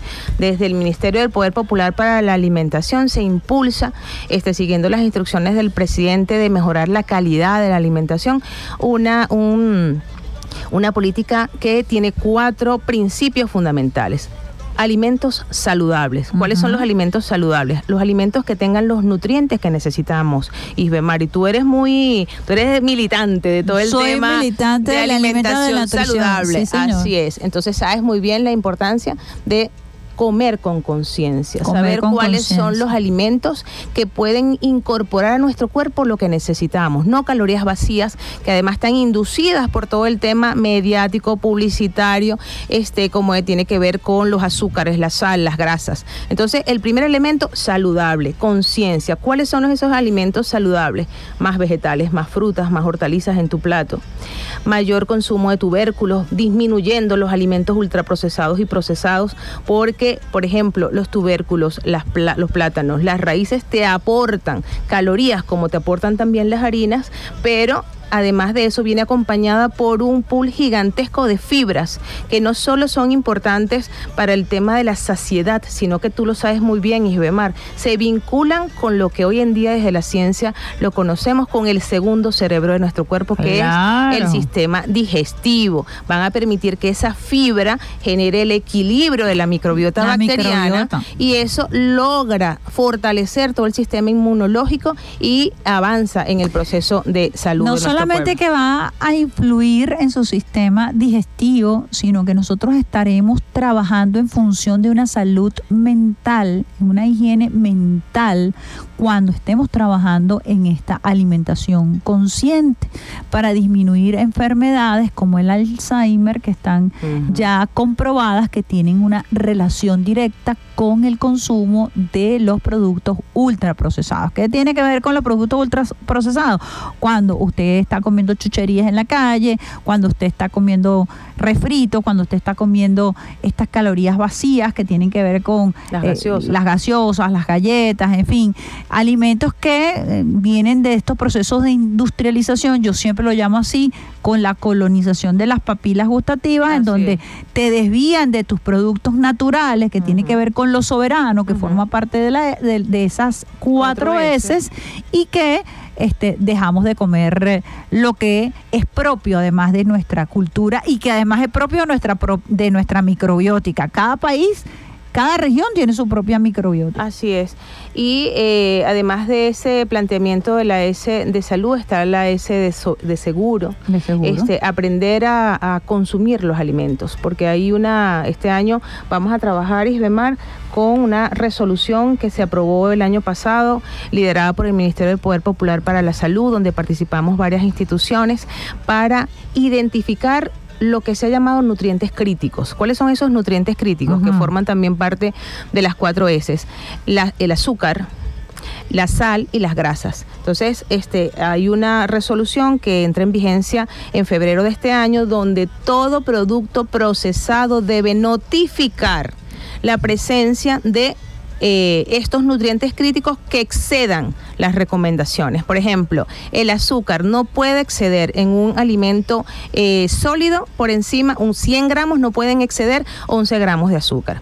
En el caso del líquido sea, no puede exceder 5.5 gramos Viene acompañado de un proceso pedagógico. Esto hay que. Exacto. La idea es primero informar al pueblo qué significa esto. ¿Qué Ajá, es lo ¿qué que ellos van a ve? ver? Mira Este es el octágono. Eso, Es va a un aparecer- eso- octágono, eso es la obligatoriedad que tienen las empresas. Y esto va a aparecer en los empaques. En los empaques. Ajá. Tienen la obligatoriedad de todo producto procesado mostrar, Sí, sí. en el caso que exceda los límites indicados, eh, para que haya una selección Ajá, consciente del acá, producto. por acá, fíjense qué, qué bonito es cuando nosotros hacemos esta interacción para que podamos nosotros ver también. A mí me encanta Marilyn porque ella siempre trae un poco de cositas así divertidas para pedagógicas para compartir. Una feria ambulante. Una feria ambulante. Sí, bueno, y- pedagógica. Isbemar, entonces, una de las cosas más importantes, ¿por qué me centro en esto? Porque tenemos de, de lado la afectación, que son las enfermedades cardiovasculares. En Venezuela, la primera causa de morbimortalidad está vinculada a todas las enfermedades crónicas no transmisibles que están directamente relacionadas con el consumo de estos nutrientes críticos. Entonces, el planteamiento, como tú muy bien lo dices, informar al pueblo. Damos las gracias a espacios como este, estos micrófonos, Isbemar, que permitan informarle a la población. Viene esta este, resolución, es una voluntad del gobierno bolivariano, la, orientar desde el punto de vista de la preferencia y la selección de los alimentos y está casado perfectamente con lo que es una alimentación consciente. Fíjate, Marilyn, que el esfuerzo que también se ha hecho, también cabe destacar que hay un reconocimiento de la FAO porque nosotros tenemos un ministerio de alimentación. Es importante decirlo como parte de, de una política de Estado es. orientada exclusivamente a garantizar ese derecho que planteaba Mar- Marilyn, que existe en la Constitución, el derecho a la alimentación. Y esto se, se traduce en una territorialización. Y yo quisiera que habláramos un poquito más de esto, tú lo mencionabas al principio, tiene que ver con una territorialización de esta política, porque el gobierno bolivariano hace un esfuerzo, como bien lo decía ella al inicio de su programa, de recorrer el país para garantizar no solamente el diagnóstico, sino el acompañamiento, que Y la es muy importante, y la atención. Exacto. Sí, ahí en la otra S, este Isbemar combino con lo que tú me estabas planteando, que es la S de sabroso. Nosotros vinculamos sabroso con la eh, información, con eso que tú llamas la descolonización de las papilas gustativas. ¿Por qué? Para poder eh, exaltar eh, los valores que pueden tener los alimentos frescos y para poder orientar la preparación de los alimentos con aliños y otros productos también frescos que exaltan esa, este, eh, ese, ese gusto y esos sabores. Inclusive comemos, como dicen los, como decimos los venezolanos, comemos con los ojos, ¿verdad? Ajá, Entonces, la inclusive la presentación. presentación, en los colores, Isbemar, qué hermoso un color de mango que provoca. ¿Cómo logramos asociar lo hermoso de la fruta con el deseo de consumirla y el placer la- hay tendencias y esto da para mucho. Hay una tendencia que es la dieta de colores, en donde la variación de los colores que tú puedas tener en tu plato de estos alimentos saludables también va a influir en la capacidad de combinación de estos alimentos y va a influir también en tu microbiota. Es decir, la posibilidad de tener esos platos coloridos eh, con productos venezolanos y se ha hecho un esfuerzo muy interesante del Instituto Nacional de Nutrición por aprovechar los productos de temporada, Los productos de que me parece muy interesante y esto lo voy a empatar con el tema de que en Venezuela yo recuerdo mucho el comandante Chávez, Marilyn, cuando él decía, hagan arepa, a- a- a- Arepa de arepa de yuca". yuca, y aquello era impensable. Yo como tequeño de yuca, me encantan. De plátano. En mi casa eh, somos una, fa- una familia neurodivergente por diversos factores y el tema del consumo de los alimentos yo siempre recuerdo con, con, eh, con tanta gracia pero con tanto amor al comandante Chávez. ¿Te acuerdas que era impensable poder romper con el monopolio de la harina de maíz precocida? Así es. Y bueno, tú decías, la, la fase más cruenta de la agresión contra nuestro gobierno, contra nuestro pueblo, nos dejó grandes enseñanzas, Isbemar, que no las podemos perder. Así y es. ahí es el tema de la conexión con lo natural, la conexión con las capacidades productivas. Y ahí el tema no solo tú añoras y adoras la, la arepa de yuca. Muchos hogares venezolanos tuvieron que hacer harina, este, arepa de yuca. Claro, pero an- antes era visto como un castigo, hoy por hoy ya forma parte de nuestra dieta. Pero parte de la tarea y el desafío que tenemos hoy en día es reivindicar eso. Así es. Darle fuerza, porque esa es una, una enseñanza que no podemos, eh, un aprendizaje que no podemos, Que no podemos lanzar hacia atrás. No podemos retroceder en torno a eso maravilloso que aprendimos, que supimos y que en este momento también muchas familias mm, valoran, porque en tu familia se valora, Isbemar, pero nosotros tenemos casos identificados con los que hemos trabajado, que hay una valoración de ese proceso maravilloso que inclusive eh, no hay retroceso en torno a lo que aprendieron. Entonces, y, y en ese sentido, Isbemar, tú me preguntabas, ¿cómo es el tema de la plataforma de territorialización? Sí. Sujetos claves, la estructura de los CLAP. La estructura de los CLAP que eh, hoy en día tenemos, además de toda esa organización que se hace a nivel de los estados, de los municipios, las parroquias y las comunidades. Son más de 46 mil este, consejos locales de producción, de abastecimiento y producción, Isbemar. Y el año pasado se inició un proceso hermosísimo de capacitación de los CLAP o de formación de los CLAP, que no solo tenía el proceso de, eh, de distribución eh, y, y ac- acciones operativas y logísticas, eh, Isbemar, sino eso que te hablaba de la conciencia de un pueblo que hace que diseña, que ejecuta y que evalúa sus políticas de abastecimiento y de producción, porque el presidente terminó la parte de alimentación en el mensaje con estamos pendientes con la P de los CLAP, el tema de la P De de, la producción, de los CLAP. Entonces, en ese proceso educativo, Isbemar, eh, venimos trabajando toda la plataforma de la misión alimentación, eh, es- este, desagregado por los, por los espacios geográficos y eh, llevamos más de 33 mil consejos comunal, consejos, perdón, locales de abastecimiento y producción formados ya en el tema de identificar cómo vencer la agresión del imperio. Así es. ¿Cómo, eh, ¿Cómo manejar eso de que se ha utilizado los alimentos como, como herramienta de arma de guerra? Y el tema de la conciencia en alimentación y nutrición. Una nueva cultura alimentaria y nutricional que se impulse desde esa persona que se encarga de llevar la bolsa, eh, Isbemar. Pero fíjate el impacto que casa a mí me casa es encanta fundamental. esto porque eh, quedó en nuestro imaginario colectivo por el impacto de las heridas de guerra el concepto de la caja CLAP. Mm. Esa caja ahora no es esa caja, sino que es multidimensional, ¿no? Es una caja que nos lleva al futuro, eh, desde el presente, por supuesto. Y, y parece- pareciera redundante, pero cuando hablamos del concepto de los CLAP, vamos mucho más allá de la bolsa y de la caja.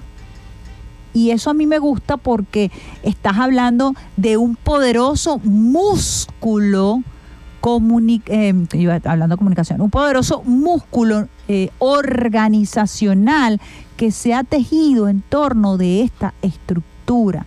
Y yo quiero resaltar eso porque de la caja pasamos a la producción, que es lo que está pidiendo el presidente, a la organización, pasamos a la, al diagnóstico, ¿no? Fíjate todo lo que nos permitió esa política, que es importante que nosotros podamos desglosarlo. Sí, este, en esa formación de, lo- de los CLAP, eh, un elemento fundamental es el desafío a la producción, Isbemar. Y aquí tú mencionabas el tema de, de lo que a ti te... Tú, que, tú, De las harinas. De las harinas.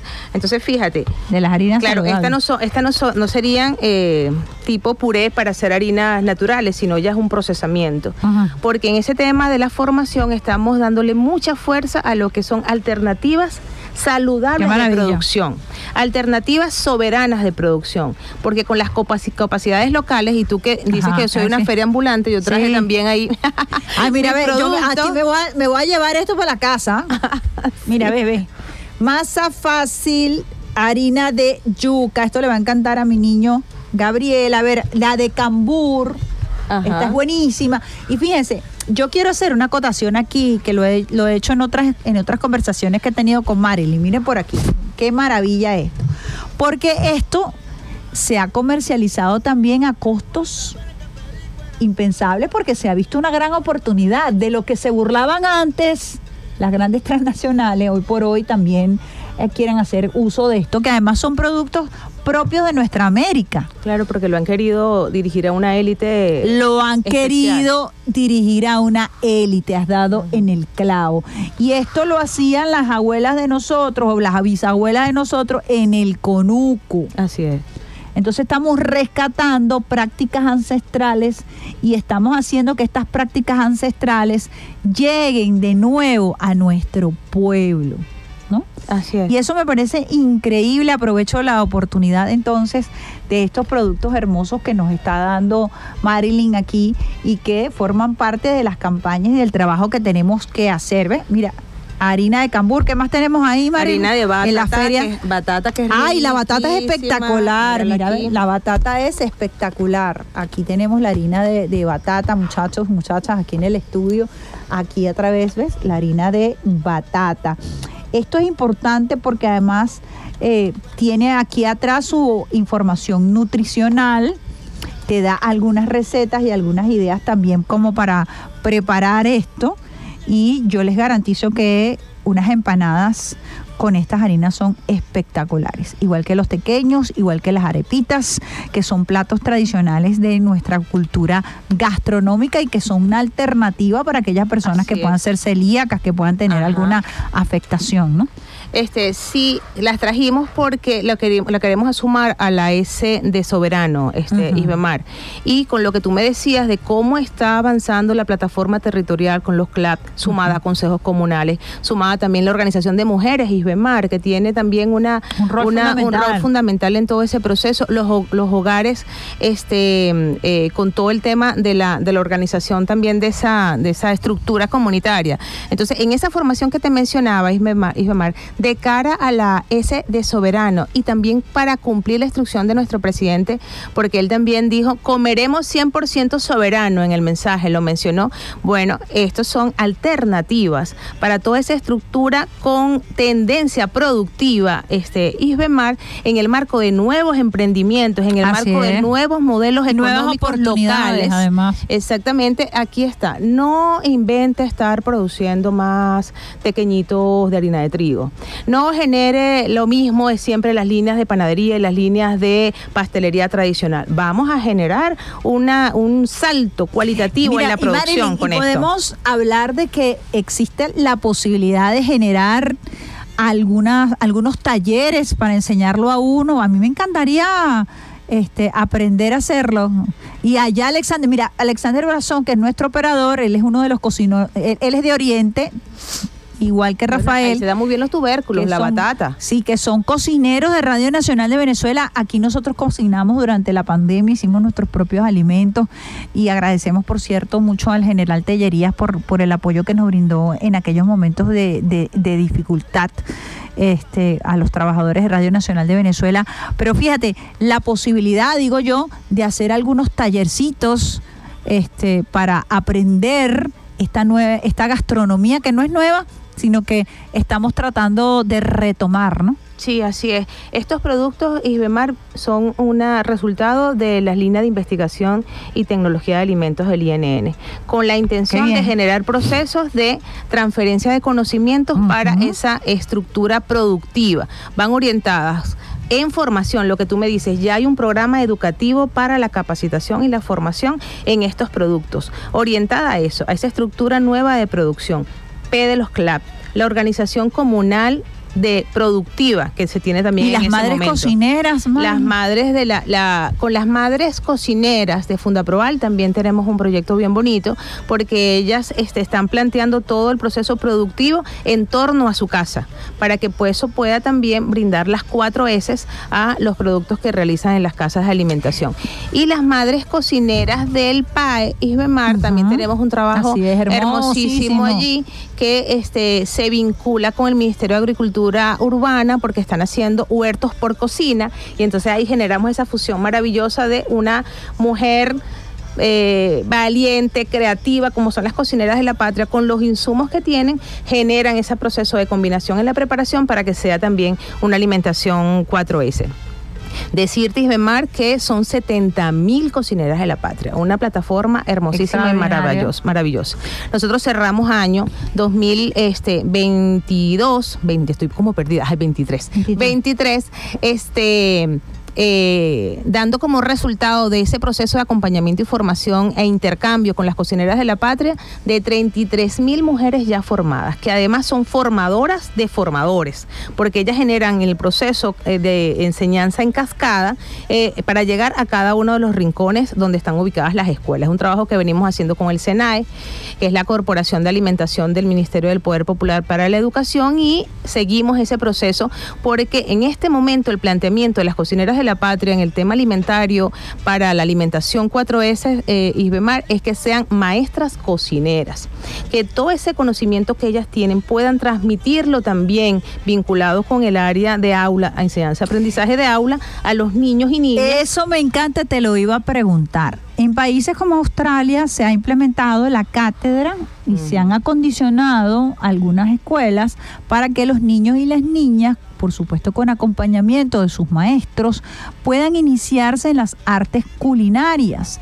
Y esto ha demostrado eh, que incluso esta actividad, esta cátedra en el colegio, les ha permitido a ellos desarrollar otro tipo de habilidades que tienen que ver con la destreza, que tienen que ver con eh, la, la atención, y eso me parece un proyecto extraordinario. Vamos Hay proyectos pilotos ya. Así, vamos en eso con la intención de que la cocina sea el laboratorio para el aprendizaje en el tema de alimentación y nutrición.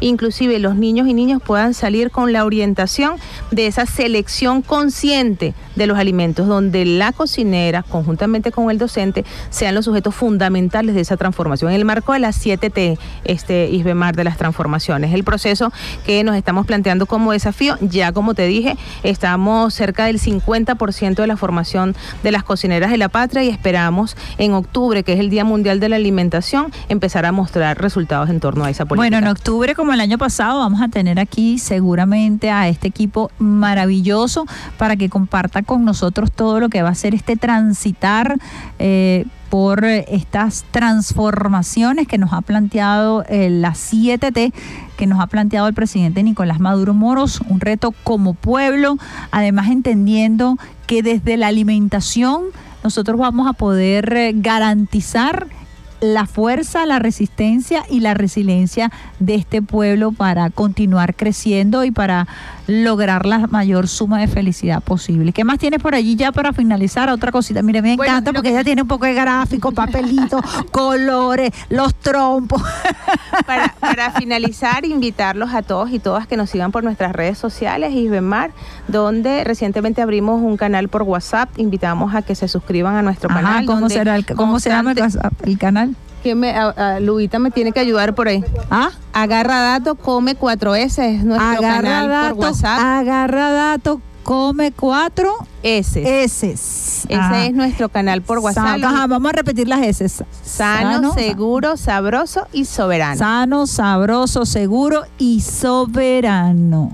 Entonces los invitamos a seguirnos por nuestras redes sociales, que son por Twitter y NN Venezuela completo, eh, por Instagram eh, INN Venezuela abreviado y por Facebook y YouTube Instituto Nacional de Nutrición. Y por supuesto, invitarlos a suscribirse a nuestro canal, repito, eh, Agarra Dato Come 4S, en la cual van a encontrar mayor información de lo que estuvimos com- compartiendo el día de hoy, Isbemar, y aquellas personas interesadas en alguna formación de las que estamos ofreciendo para esta nueva tecnología de alimentos para la vida y para la nutrición, perfectamente vamos, vamos a poder atender sus este, eh, solicitudes en torno a procesos formativos, no solo en el tema productivo, Isbemar, sino también el proceso de higiene y manipulación de alimentos, que es muy Que importante. también es muy importante. Es muy importante para el tema también productivo y para la salubridad en casa y un sinfín de acciones en el marco de estas cuatro S. Fíjense, yo les voy a hacer una confesión ya aquí cuando son las 8 y 55 minutos terminando el programa Vía Alterna el día de hoy. Yo por muchos años estuve trabajando en, en-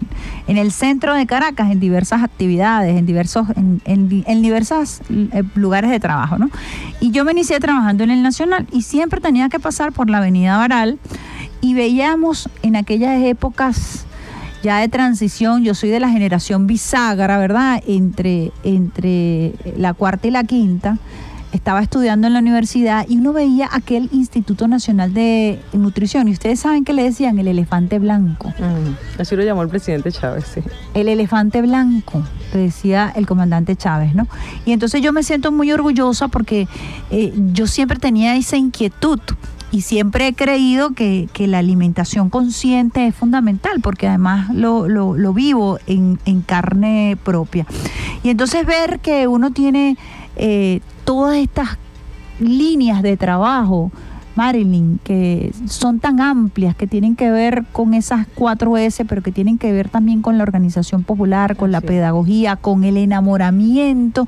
El amor es muy importante a la hora de preparar alimentos. Hay una película que, que habla de eso, como agua para chocolate, yo se las recomiendo, una hermosísima película en donde habla de cómo las emociones se van transmitiendo a la En la hora de, de los alimentos. de preparar los alimentos y, y parte de este amor que estamos transmitiéndole a ustedes hoy desde este programa especial de Vía Alterna tiene que ver con eso, con que usted prepare esos alimentos desde el amor, consciente de que esos alimentos sanos, sabrosos, saludables y soberanos van a ayudar a la familia, a la sociedad, a la escuela, al colegio, que allí está la base fundamental. Así es, así es, y lo, lo dijo el presidente Maduro en estos días. Es muy fácil, aplica las cuatro veces en tu vida. Así es. Y esa es la tarea que tenemos este año, aplicar aquí yo me voy las cuatro veces en la yo me- vida. yo voy ahí con mis pequeñitos, mira, mis pequeñitos de yuca que me como en las mañanitas a veces.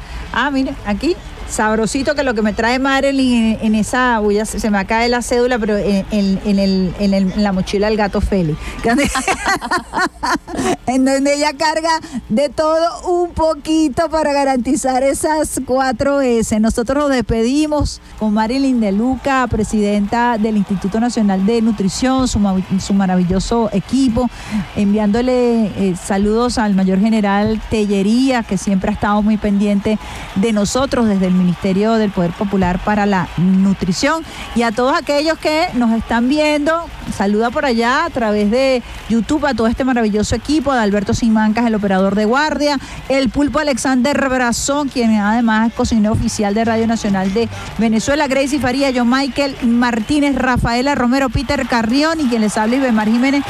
Recuerda, sano, sabroso, saludable y ¿qué? Soberano. Y soberano. Chao, chao.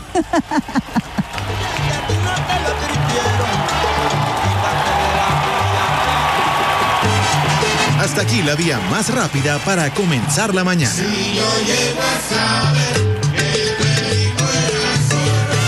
Esto fue Vía Alterna.